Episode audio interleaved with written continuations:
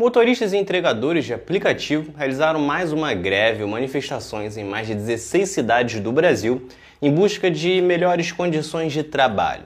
São trabalhadores que ganham a vida a serviço do iFood, do Uber 99, entre outros. Neste episódio, vou falar um pouco do porquê desta situação e o que contribuiu para a precarização do trabalho e o que você deve estar atento para não cair novamente no canto da sereia nestas eleições. É Pilatos lá na Bíblia quem nos diz. E também faleceu por ter pescoço o infeliz autor da guilhotina de Paris.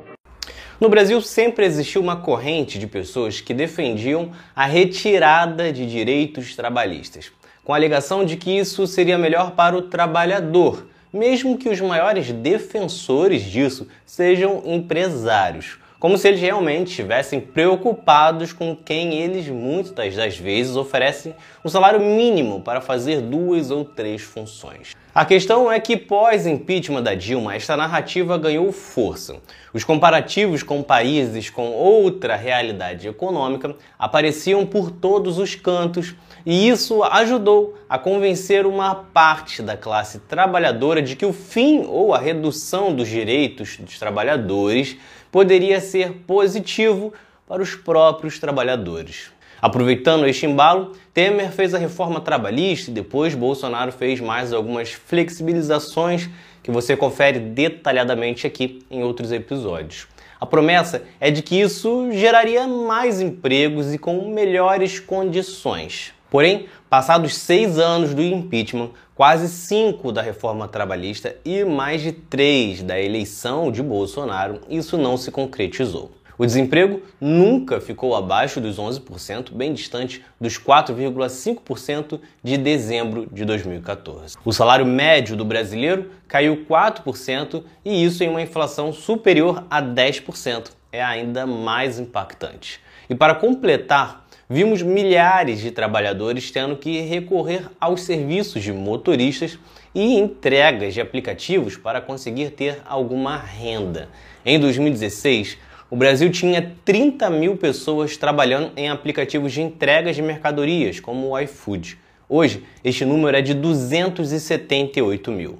Já em serviços de motoristas, como o Uber, subiu neste período de 840 mil para 1 milhão e 300 mil pessoas. Uma alternativa válida, mas que escancara a falta de opções de empregos no Brasil e também a precarização do trabalho.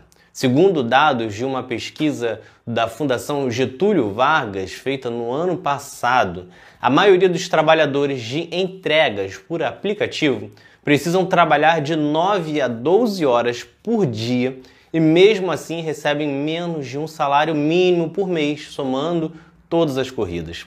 Já quem está na Uber precisa trabalhar 9 horas por dia, de domingo a domingo, sem folga, para chegar a 3 mil reais. Mas isso, claro, sem considerar os custos de trocar o pneu ao longo do ano, de qualquer peça, uma manutenção, ou o seguro do carro, ou até mesmo eventuais consertos por conta de uma batida ou algum problema. E isso tudo em 2021, sem considerar o novo aumento da gasolina que vai reduzir ainda mais os ganhos. Aliás, só em um ano a gasolina aumentou 46%, reduzindo ainda mais o lucro que eu citei anteriormente. O cenário de hoje, portanto, é crítico e por conta disso e também de outras falsas promessas da reforma trabalhista, hoje temos 34,4% dos trabalhadores recebendo no máximo um salário mínimo.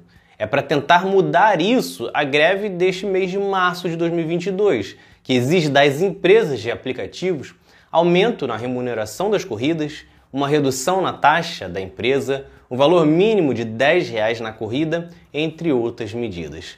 Os entregadores de iFood exigem que as taxas sejam reajustadas anualmente, o fim de duas ou mais entregas em uma mesma corrida, entre outras coisas. Porém, estamos falando de um serviço que perderá ganhos em um dia, dois ou um pouco mais com a greve, mas muito pequena, pois Uber e iFood estão presentes em muitos países e conseguem, em outras regiões, compensar essas perdas ou pelo menos parte delas. Sem um governo que entre na jogada para defender esses trabalhadores, a classe pode até conseguir um ganho pequeno aqui ou ali, mas que vai ser bem reduzido, principalmente se considerar os prováveis próximos aumentos da gasolina e que aí não vai ter mais negociação. É, portanto, preciso parar de cair nesse conto de um trabalhador por conta própria terá melhores condições, porque não terá na maioria dos casos. É preciso ter direito garantido para que quem trabalha tenha uma vida mais digna e segura. Estamos falando de mais de um milhão de trabalhadores nesses serviços. E se eles não recebem o necessário, não consomem no volume que precisam e isso vai ter impacto no restaurante que você trabalha, no salão, na loja, no bar, no curso de inglês. Se uma classe tem perda de renda, todas as demais serão afetadas em cadeia. Então, na hora de votar, lembre-se disso. Vote em quem tenha compromisso de garantir emprego, renda e condições dignas de trabalho. Então é isso. Se vocês gostaram, curtam, se inscrevam e assistam os próximos vídeos do outro lado da história. Valeu!